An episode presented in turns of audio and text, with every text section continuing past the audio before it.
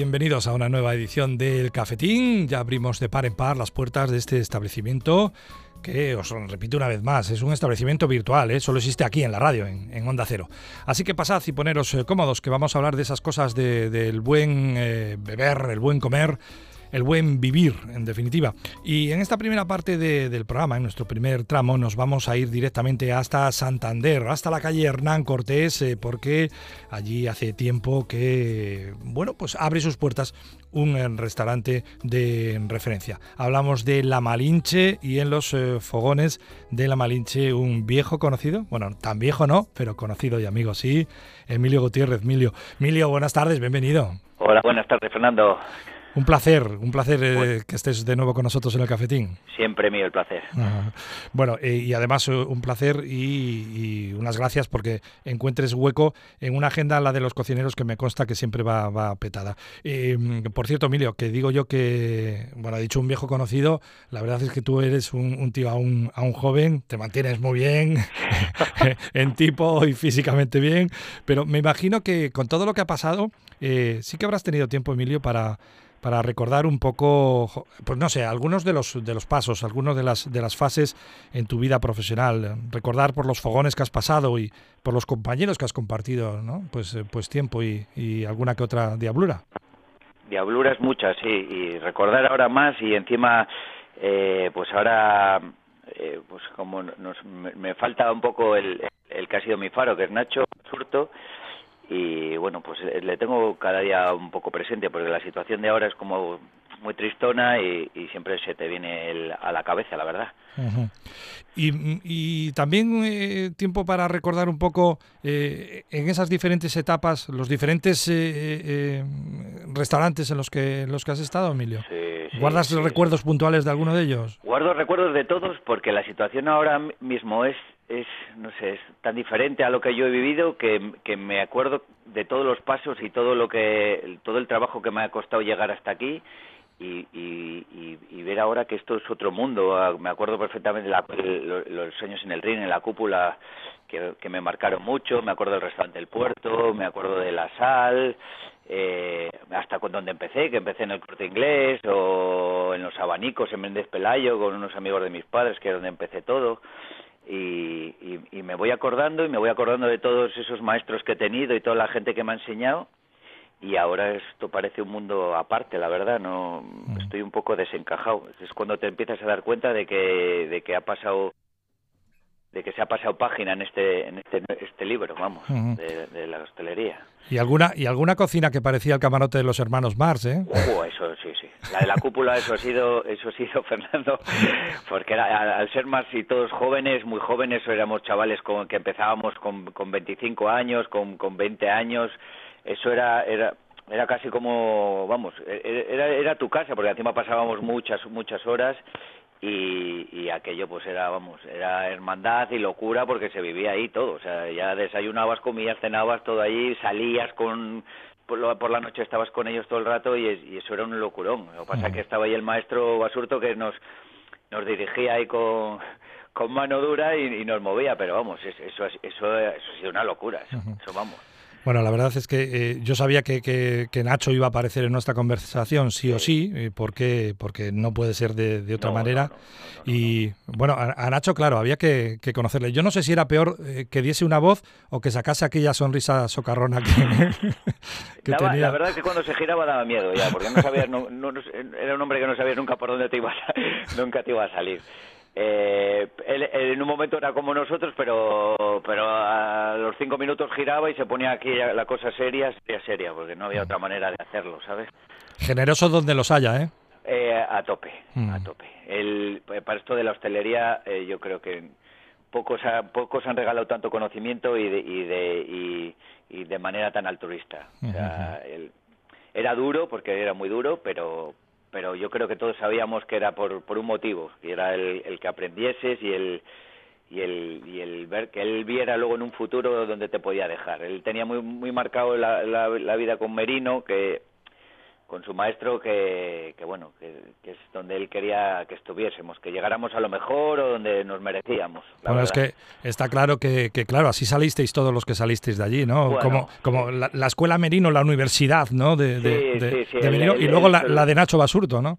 Sí, sí, sí, no, él, él, ha, continuado esa saga, él lo llevaba, yo he pasado muchas horas con él en coche y muchas horas hablando y no hablaba de otra cosa, él es toda una vida ahí desde los 13 años y luego él ha sido una, una continuación de eso y encima con gente de ahí o sea estaba Quique que está, eh, está ahora en la taberna del Herrero está todos todos los mm. Tasio bueno muchas muchos muchos Sí, sí.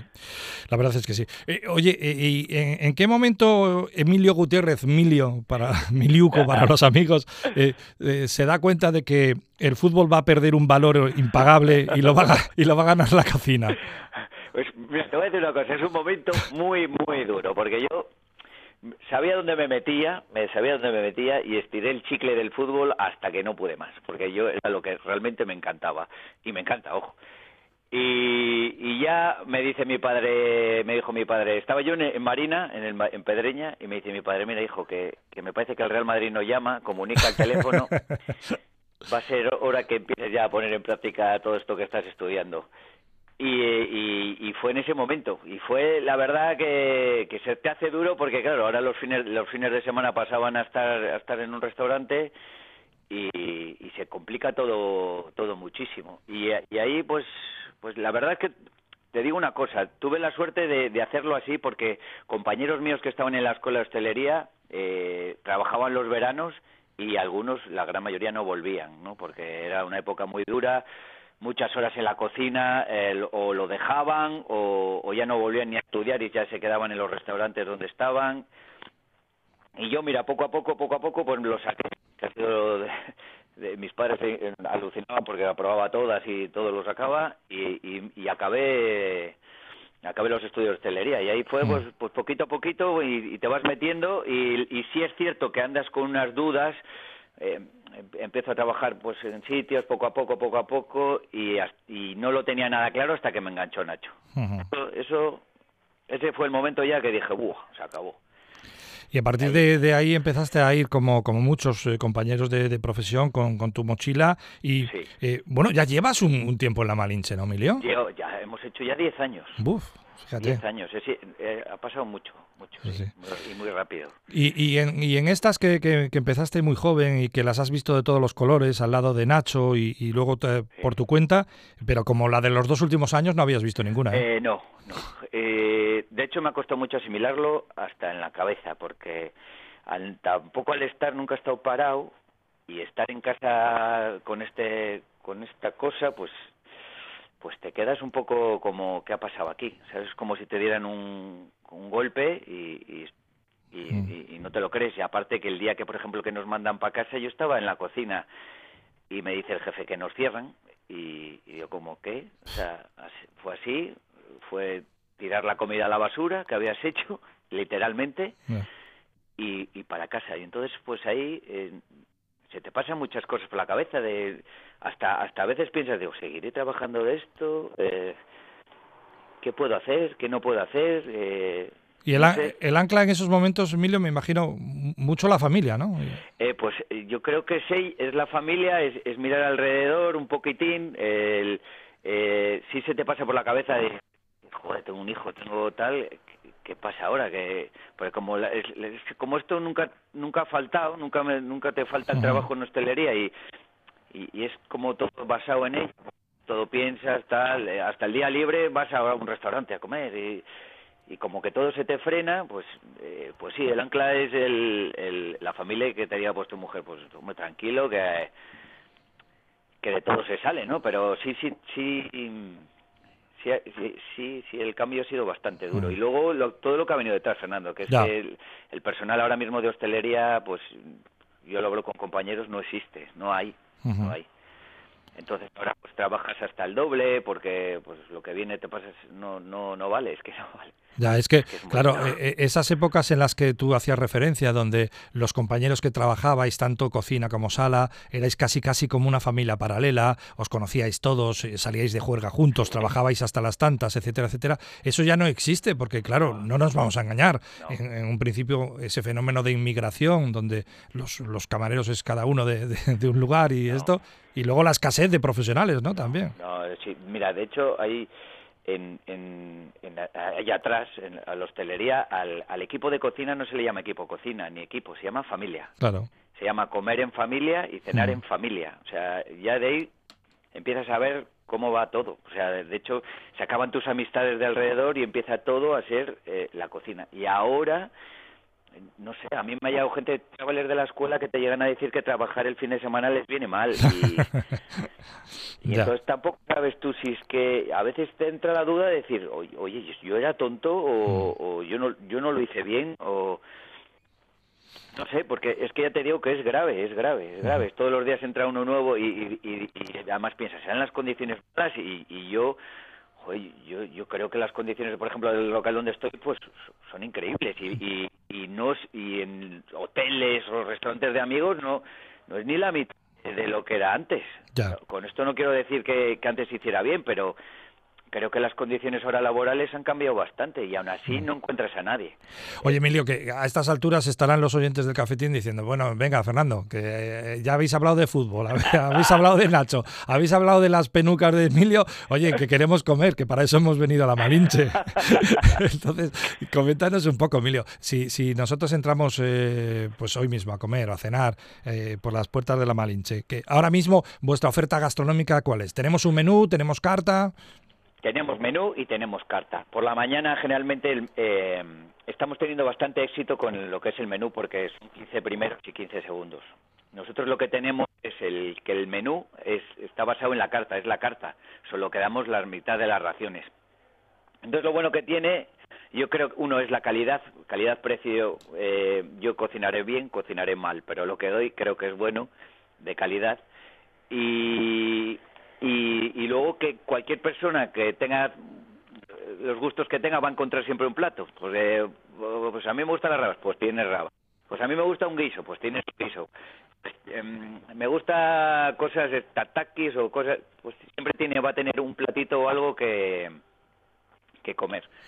El sitio es agradable y por las noches pues es muy bonito y luego la carta pues pues es muy para compartir, ¿verdad? Y la verdad parece que estamos funcionando bastante bien, las mm. cosas como son. Ahora mismo, por ejemplo, en, el menú de la, de la Malinche, ¿qué, platos podríamos encontrar así de primeros y de, o de segundos, Emilio? Mira, es, que es una, es una barbaridad eh, lo, lo, que hay. Pues Mira, hoy siempre tenemos un del día y un pescado del día fresco que eso le cambiamos. Por, hoy, por ejemplo, pues mira, tienes desde unas lentejas, que eh, decirte, pues tienes un sashimi de atún con mayonesa de chipotles, en unas ensaladillas, hummus de garbanzo, de aguacate, eh, las rabas mismas que te he dicho, ensaladas, eh, el, un bonito que elaboramos aquí en Botao le hacemos con una mermelada de pimientos, eh, salmón marinado que hacemos nosotros, eh, ventresca de atún, son muchísimos platos, mm. son una barbaridad, son yo te exagero, habrá unos 10 primeros, 11 primeros y 11 segundos, por lo menos. Y de toda esa eh, amplísima carta, Emilio, eh, lógicamente tú en, cocina sabes lo que, lo que más eh, funciona ahora mismo a, vuestra clientela. Dinos dos o tres de los platos que, que, no podemos dejar de probar si vamos a la Malinche. Mira, todo es, según la, la verdad, tenemos un yo creo que uno de nuestros factores buenos es que tenemos un, amplio abanico de edades de gente. Según la edad, te, va a venir a, a, salen cosas diferentes. Por ejemplo, la gente joven, el sashimi eh, lo pide continuamente, que es una tosta de maíz y va con mayonesa, un guacamole y el, y el atún puesto encima.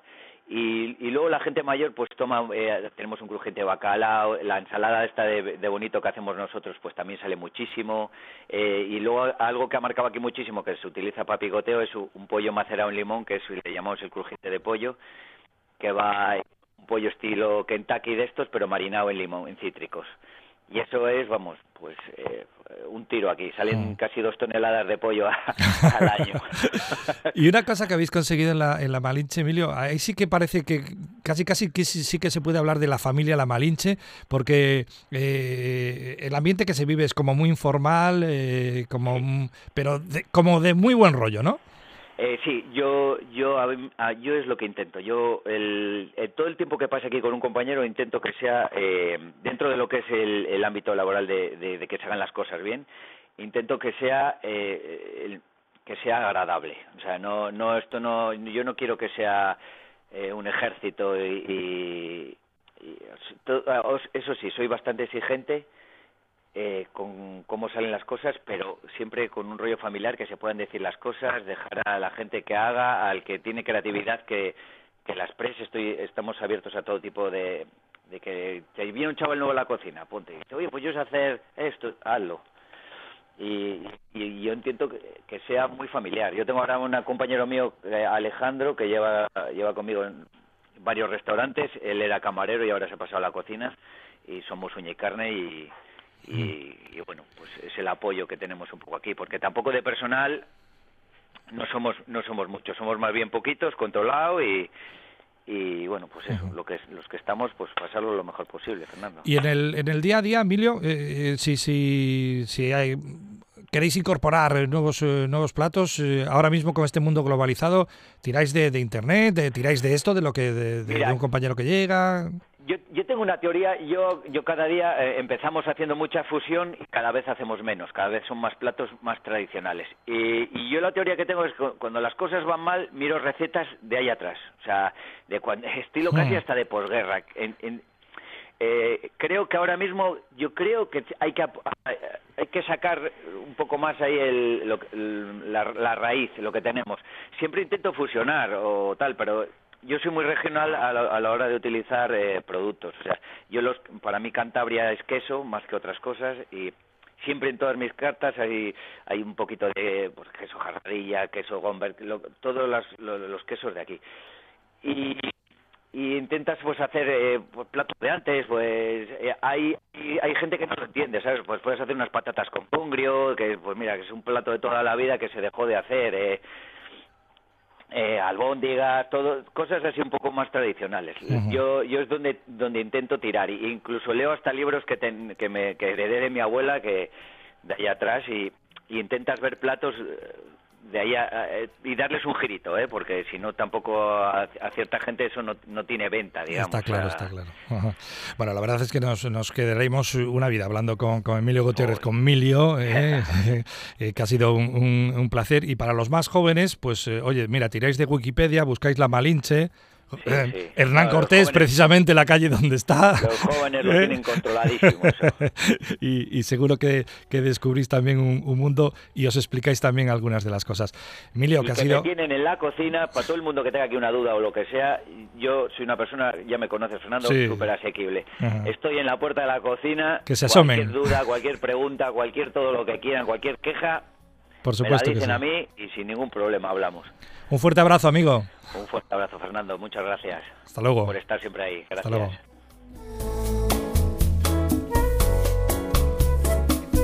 Ah, un placer, un pedazo cocinero. Y era un pedazo futbolista también. ¿eh?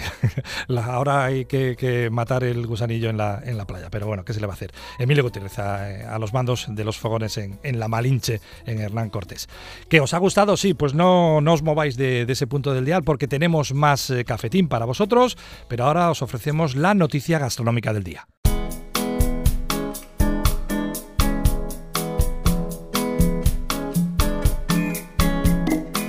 Bueno, pues eh, continuamos aquí en el cafetín de Onda Cero y en la recta final de nuestro programa vamos a hablar eh, una vez más de, vinos y en esta ocasión de un hombre de un hombre del vino, porque hace un par de semanas visitábamos virtualmente el restaurante Las Redes, estábamos hablando con José y con Susana y bueno, pues lógicamente nos dejaron un encargo, dice, tenéis que hablar sí o sí de la bodega del restaurante porque bueno, es una de nuestras eh, joyas, de nuestras niñas mimadas y en concreto pues es la, joya de Pedro de Pedro González eh, Fernández, que es el responsable del vino en el restaurante Las Redes. Eh, Pedro, buenas tardes. Hola, buenas tardes, Fernando.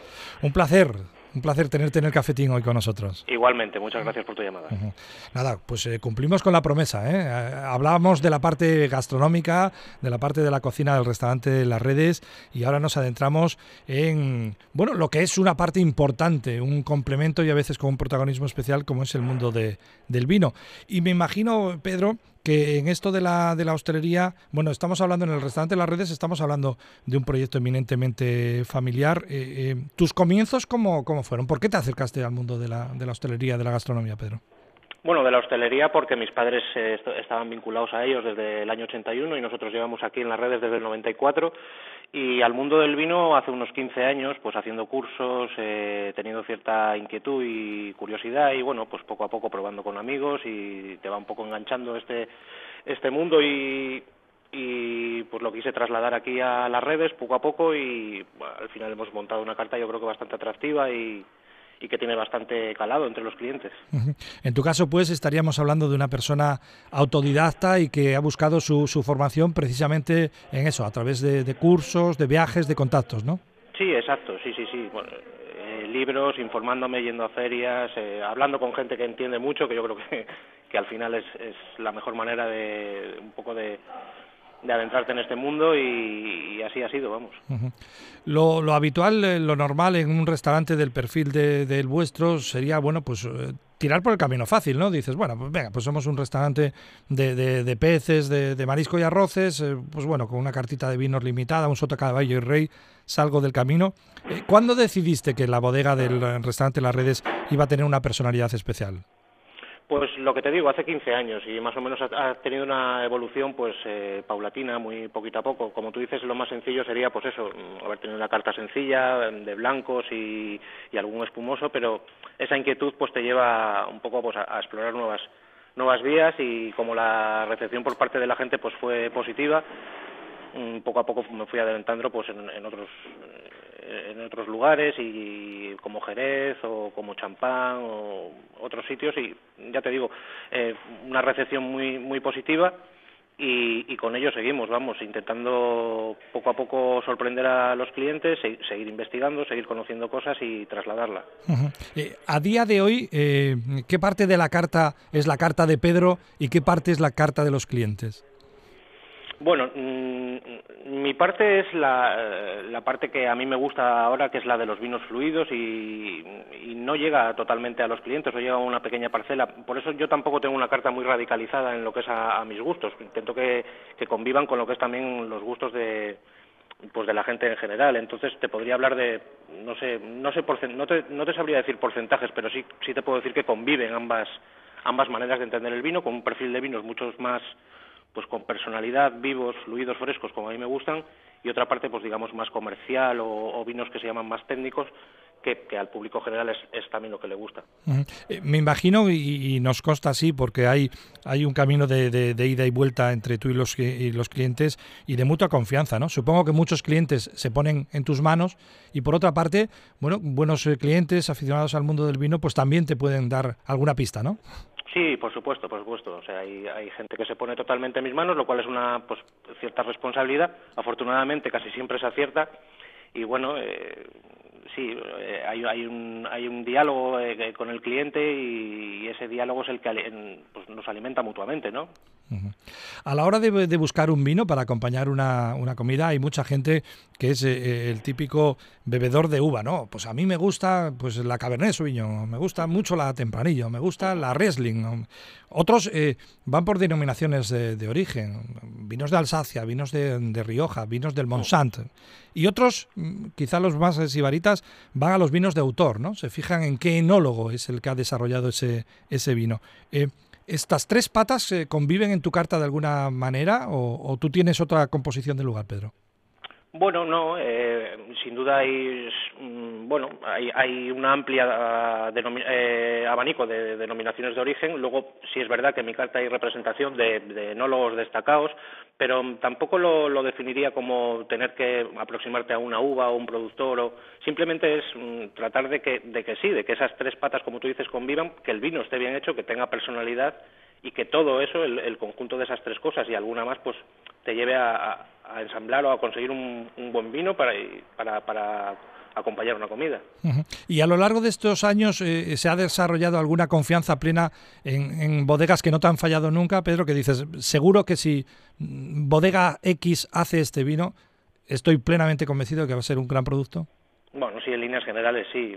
Por ejemplo, hay confianza con, con, productores como Surso de Albamar en Galicia o como Verónica Ortega en El Bierzo, gente que, que trata muy muy bien, que trabaja muy bien la viña y, que vinifica muy bien y que le pone mucha mucha alma a lo que hacen y entonces pues casi la confianza es plena. Eh, ¿La presencia de vinos internacionales en tu carta se, se plasma de alguna manera a través eh, quizá por ejemplo del champán? Sí, del champán y de prácticamente todas las zonas de Francia, luego vinos del Nuevo Mundo que mm, siempre se ha tenido ese concepto de que son un poco ampulosos o demasiado técnicos, pero ahora hay una corriente que, también vienen vinos fluidos, minerales y con frescura y sí, sí, la verdad es que mm, hay prácticamente de ahora mismo en la carta una representación prácticamente de todas las zonas vinícolas importantes del mundo. Vosotros estáis en San Vicente de la Barquera, por lo tanto eh, se deduce que tenéis eh, turismo internacional, sobre todo en las épocas estivales. De nuestros vinos, eh, ¿Qué es lo que más se sorprende a los, a los extranjeros? Eh, ¿Qué, vinos españoles tienen una personalidad? Bueno, yo creo los jereces, sin duda alguna, ¿no? Sí, sin duda, sin duda. En, sobre todo en Inglaterra hay mucha costumbre de beber jerez y mm, son vinos, son tesoros que tenemos aquí en España que quizás nosotros no hemos valorado y que en, en Inglaterra, que es uno de los de los públicos que nosotros más nos, nos cae por esta zona, por a través del turismo de Santander, pues sí que lo valoran muchísimo. Eh, ¿Tú eres un hombre de, maridajes? Eh, ¿Te gusta cuando algún cliente se pone en tus manos y, mm, bueno, hacéis un, menú de gustación así a la limón? Eh, ¿Te gusta trabajar los maridajes? Sí, sí, sí, lo he hecho en algunas ocasiones y, y, aún hoy, la verdad es que con menos intensidad que otros años, porque sí, sí me llamaba mucho más la atención hace tiempo, pero también es que el maridaje pues hay que dosificarlo muy bien, medirlo muy bien, es una parcela de trabajo que quizá para nuestro tipo de restaurante que es un poco más informal, pues no es lo más lo más apropiado, pero bueno, sí, sí, sí muestro cierto interés por ello, sí. Eh, claro, lo que pasa es que aquí nos encontramos también otra vez con lo de sota, caballo y rey, ¿no? De antes eh, era muy simplista, ¿no? Decías, bueno, pues, pues venga, los pescados con blanco, las carnes eh, con tintos y los postres con, con cava todo eso ya eh, está absolutamente fuera de moda, ¿no? Bueno, varía, sí, sí. O sea, mm, se puede jugar con muchísimas opciones, eh, con la versatilidad del jerez, que, te puede acompañar una, una comida desde inicio hasta fin, o bueno, jugar también con vinos dulces, incluso que van con, con pescados o con, o con carnes grasas. La verdad es que mm, es, es cuestión de, de, ir jugando y de, y de probar, ensayar y, y bueno, un poco mirarlo como algo que está vivo y que no tiene por qué ceñirse a unas, a unas reglas eh, establecidas. Mm. Eh, eh, las redes, volvemos a decirlo, es un, restaurante donde encontramos magníficos peces salvajes. Claro, no todos los peces tienen la misma cantidad de grasa, no todos los peces van a ir acompañados con el mismo vino. Así es, así es. O sea, permite un juego pues total. El rodaballo ahora que en época de primavera pues pues viene en plenitud pues te permite jugar con, con, muchísimos tipos de vino y de texturas y otros pescados de tipo más magro, azules, pues te puedes ir a tintos ligeros o vamos, que es un juego constante. Y cuando llegan unos clientes y te piden unas alcachofas o unos espárragos, Ahí tiramos a Jerez. Yo creo que Siempre Jerez. sí, es lo que te hablaba, la, la versatilidad del Jerez y incluso hay pues Jereces que aguantan perfectamente esa, ese tipo de productos que son muy difíciles de, de, maridar, pero, pero vamos, en este, en este caso sí, sí va muy bien, sí. Eh, hay compañeros eh, tuyos de, de, sala que hace tiempo hablaban de, de vinos femeninos. ¿Existen los vinos femeninos, Pedro? Bueno, quizá asociado a lo que te decía un poco antes de los vinos que son así un poco delicados, frágiles, eh, un poco etéreo, fluido. Mm, ese perfil sí, bueno, yo creo que va asociado un poco a, a lo femenino, a la delicadeza, ¿no? Y cuando desde la cocina, cuando desde los fogones eh, José o Susana te piden eh, consejo para que el vino se incorpore directamente a un plato a través de, no sé, pues de un flambeado, de, de un, de, un un marinado, etcétera, etcétera, eh, también en esas ocasiones te, que, tienes que estar presente, ¿no? Sí, sí, sí, hay, o sea, mm, es muy importante que yo creo que en un restaurante hay un diálogo entre lo que es la cocina y la parte de la sala y en este caso la, la parte de los vinos tiene que haber una, un entendimiento eh, para que todo salga un poco en consonancia, ¿no? Bueno, tú dices diálogo, otros otros lo llaman batalla, eso que, tenéis entre la sala y la cocina. Sí, a tiempo parcial, un, diálogo un poco abrupto. Pero todo, todo, en vuestro caso, todo queda en casa y todo se olvida según, según pasa el servicio, supongo, ¿no? Sí, afortunadamente llevamos muchos años trabajando juntos, nos entendemos muy bien y, ya te digo, pues eh, el diálogo más, nos entendemos, vamos. Eh, eh, uno de los grandes problemas a los que se presenta la, hostelería ahora mismo, Pedro, es la, falta de profesionales. ¿lo, ¿lo, notáis? que sobre todo en ciertas épocas, claro, faltan auténticos profesionales tanto en cocina como en sala. Sí, hay una se nota, se nota esa falta de, personal. Nosotros afortunadamente tenemos lo que es la, el núcleo de la plantilla bastante definido y que lleva ya años con nosotros, pero sí en épocas temporalmente, pues sí necesitamos ese extra y sí sí resulta sí resulta un poco complicado conseguir. En la actualidad estamos viviendo una, una, situación tanto sanitaria como económica realmente cambiante. Bueno, ahí están las, las cifras de, de, IPCs disparados que, ni los más viejos del lugar las, las recordaban. El mundo del vino por sí ya ha sido un mundo muy cambiante, muy fluctuante. Hemos pasado de, de pagar auténticas millonadas por, por botellas a ajustar mucho los precios. Ahora mismo, ¿en qué situación está el, el vino? El vino está en la, eh, pues, en la situación que está, yo creo que la economía en general. Sí, ha habido una, una subida de precios, pero sí todavía se, se, pueden seguir bebiendo grandes vinos a unos precios bastante comedidos. Y en cuanto a la, a la puesta en escena, al, al, tema de cristalería, de cantadores, etcétera, etcétera, eh, ¿Cómo te gusta el, vestir la, mesa, Pedro? ¿Vas un poco con las, con las modas o tienes muy claro a ti cómo te gusta servir un espumoso, un blanco, un tinto? Bueno, mm, digamos que aquí se cuida mucho, en, las redes lo que es la cristalería se cuida mucho, intentamos poner un muy buen cristal en la mesa. En, cuanto a las modas, también hay mucha gente que viene demandando pues, pues que, por ejemplo, el champán no se sirva en la típica copa de flauta y lo sirvas en, en copa más ancha. Pero vamos, lo primordial que es tener una buena cristalería, eh, aquí, aquí se cumple con, con, creces y vamos, es una parte fundamental para disfrutar de, un buen vino. Eh, eh, comentábamos antes que tu periodo de, de, formación lo has hecho a base de, cursos, de, visitas. ¿Te gusta? ¿Tienes tiempo para, para seguir visitando bodegas y a otros compañeros en otros restaurantes, Pedro? Bueno, hemos estado un poquito parados ahora con, con pandemia, pero sí, sí, sí. Recientemente estuve visitando la zona de Valdeorras y ahí en bodega con, con amigos y luego siempre que puedo escapo a, a restaurantes a pues eso a charlar con, con mis compañeros. Todavía ayer estuve hablando con Andrés el, el de la cigaleña y y la verdad es que sí, o sea, me sigue, me sigue interesando y me sigue pareciendo muy productivo y muy, para mí, eh, especialmente me alimenta el, el, charlar con otros compañeros y el compartir con ellos pues este mundo.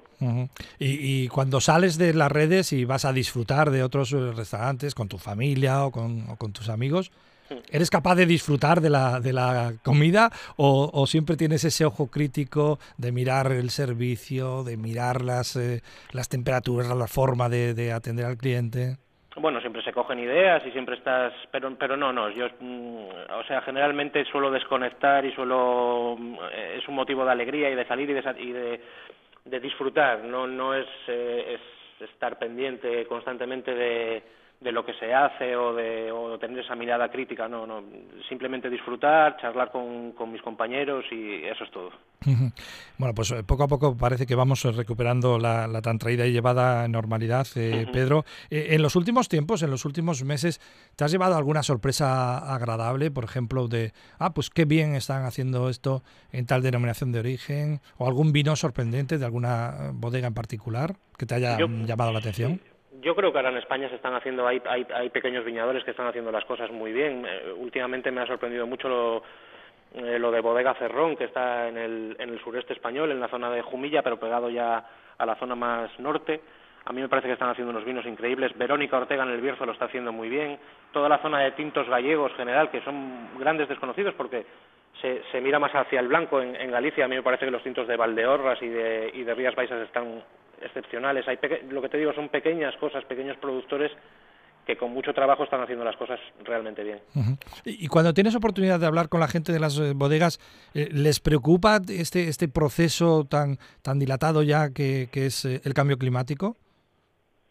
Mm, pues la verdad es que sí, hay, hay, a ver, hay mucha influencia en, el, vino, el, clima es, es, fundamental y entonces, pues por, eh, lo que te hablaba ahora de la zona de Valdeorras, una zona con una gran oscilación térmica, se nota más esas subidas de temperatura, es mucho más cambiante, o aquí en Liébana, mismamente hablando con Isabel, pues esas condiciones climáticas que son tan particulares y muy difíciles de llevar para para sacar adelante una viña, pues eh, sí, todo ese cambio, el cambio climático se influye, hay cierta preocupación, pero bueno, de momento las cosas parece que van, que van saliendo. Pedro González, eh, el responsable de esa magnífica bodega que tiene el restaurante Las Redes en San Vicente de la Barquera, complemento ideal para una buena comida y un buen producto como es el que se maneja en este restaurante. Pedro, pues nada, que te agradecemos que hayas encontrado un hueco ahí en el, en el servicio para atendernos y para charlar con la gente del cafetín y a disfrutar de las, bueno, pues la próxima Semana Santa, que venga, que venga muy bien de tiempo y el verano también. Eso esperamos, Fernando. Muchas gracias por tu llamada.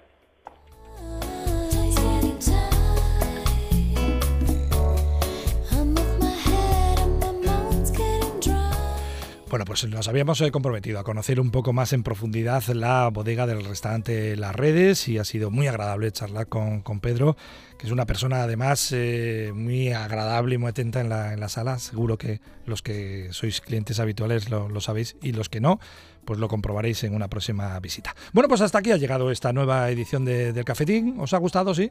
Pues me alegro un montón. Así que me quedo por aquí, limpiando, cerrando un poco el establecimiento y os deseo un buen fin de.